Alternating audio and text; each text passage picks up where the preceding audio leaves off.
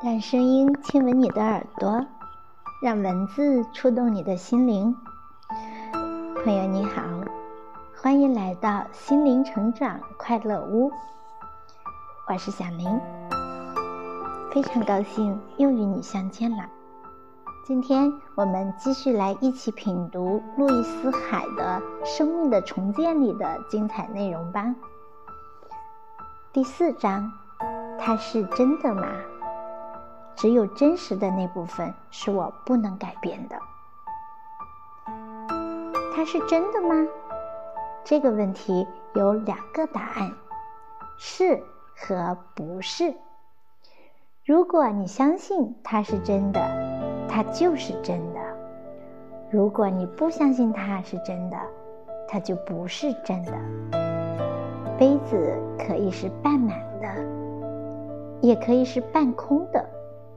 取决于你如何看它。有成千上万种信念供你去选择。大部分人都会跟随他们父母的思想，但是我们并不一定要继续这样。法律并没有规定我们只能按照一种方式去思考。不管我选择相信什么，对我来说都会变成真的。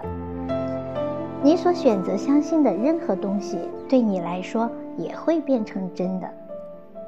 我们的思想可能完全不同，我们的生活和经历也会完全不同。检查你的思想，我们相信的一切，对我们来说都会变成真的。如果你忽然陷入经济困境，那就表明，在你思想的某个层面，你相信自己会入不敷出，相信自己只能背上债务，相信自己从此不再会遇到好事，幸福生活从此离你而去，或者像我经常听到的那样，我不可能赢。如果你感觉没有能力建立好的人际关系，你可能相信没有人爱我，或者我是不可爱的。可能你害怕像你母亲那样咄咄逼人，或者你可能想人们总是伤害我。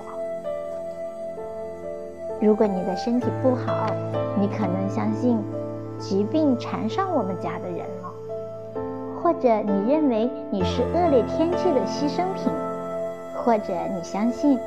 我生来就是受苦的，以及我总是祸不单行。有很多人有了不好的思想观念，而自己并不知道。大多数人确实不知道他们自己的信念是什么，就像看到饼干咬过后一定会碎一样，他们只看表面现象。除非有人能够为你揭示外在体验和内在思想二者的联系，否则你仍然会是生活中的牺牲品。问题：经济困境。观念：我这个人不应该有钱。问题：没有朋友。观念：没有人爱我。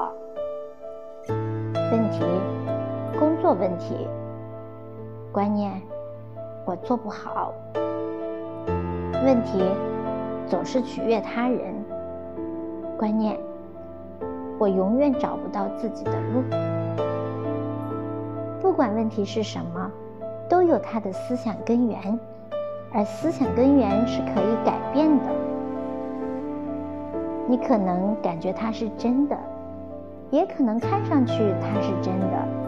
所有这些问题缠绕着我们，欺骗着我们。然而，不管我们处理这些问题是多么困难，我们都应该知道，它们只是内在思维模式的外在结果或外在反应。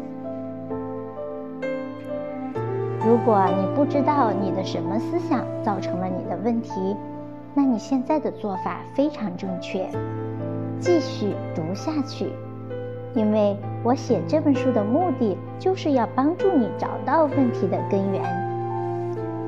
看看你生活中的问题，问你自己：我的哪些思想造成了这些问题？如果你安静地坐着，并这样问自己，你内在的智慧将带领你找到答案。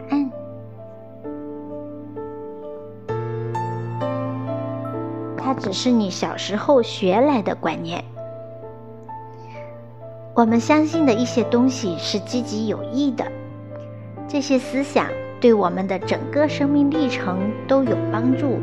比如，过马路看两边。另外一些思想在开始时非常有用，但是随着我们的成长而变得不再合适了。不要相信陌生人。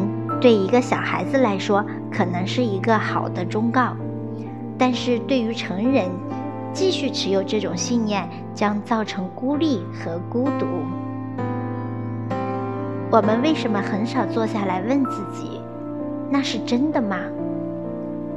我们为什么会相信这样的事？例如，对我来说学习太难了。比较好的问题是，现在。它对我来说是真的吗？那种信念是从哪里来的？我现在仍然相信它，是不是因为我的一年级老师曾经一遍又一遍告诉我？如果我丢弃这种信念，我的经济状况是不是会更好？男孩不哭。和女孩不乱跑这些思想酿造了隐藏感情的男人和害怕运动的女人。如果我们在孩童时期就被教导说世界是可怕的，那么我们听到的每一件事都会和这种观念相符，我们会把它当成真理。不要相信陌生人，晚上不要出去，或者。人们都在欺骗你，等等，都是一样。另一方面，如果我们在小时候被教导说世界是安全的，那么我们也会坚持我们的信念。我们很容易相信到处充满着爱，人们很友好，我拥有我需要的一切。如果你小时候就被教导都是我的错。那么，不管发生什么，你都将感到内疚。你的信念会把你变成一个总是在说对不起的人。如果你小时候就学会相信我没有价值，那么不管你在哪里，这个信念都会让你处于下游。就像我的童年时期不要拿任何蛋糕的经历一样。这个经历在第十六章我的故事中将会讲到。当别人忘记去注意你的时候，你会感到你是一个不敢有所作为的人。你小时候是不是有人教你没有人爱我？那么你注定要孤独寂寞。即使在你的生活中好不容易与人建立了朋友关系，也一定是短暂的。你的家人是不是曾经告诫你，家里物品总是很匮乏？那么我确信你经常会感觉橱柜里好像什么东西都没有了，或者发现你只是在打发日子，或者你总是陷入债务之中。我有一位客户，在他的成长环境中，大家相信每件事都很糟糕，而且只能变得更糟。他生活中的主要乐趣是打网球。后来，他的膝关节受了伤，他拜访了所有他能够找到的医生，但是病情越来越糟。最后，他完全不能打球了。另一个人是传教士的儿子，他在儿童时期就被灌输让别人先到的理念，而传教士一家总是最后才到。他总是帮助他的客户做成最好的买卖，可是他自己却总是欠债，总是没钱。他的信念使他成为落在别人后面的人。那为什么会这样呢？我想作者在后边一定会告诉你答案。那么明天继续来听吧，期待着和你再相会，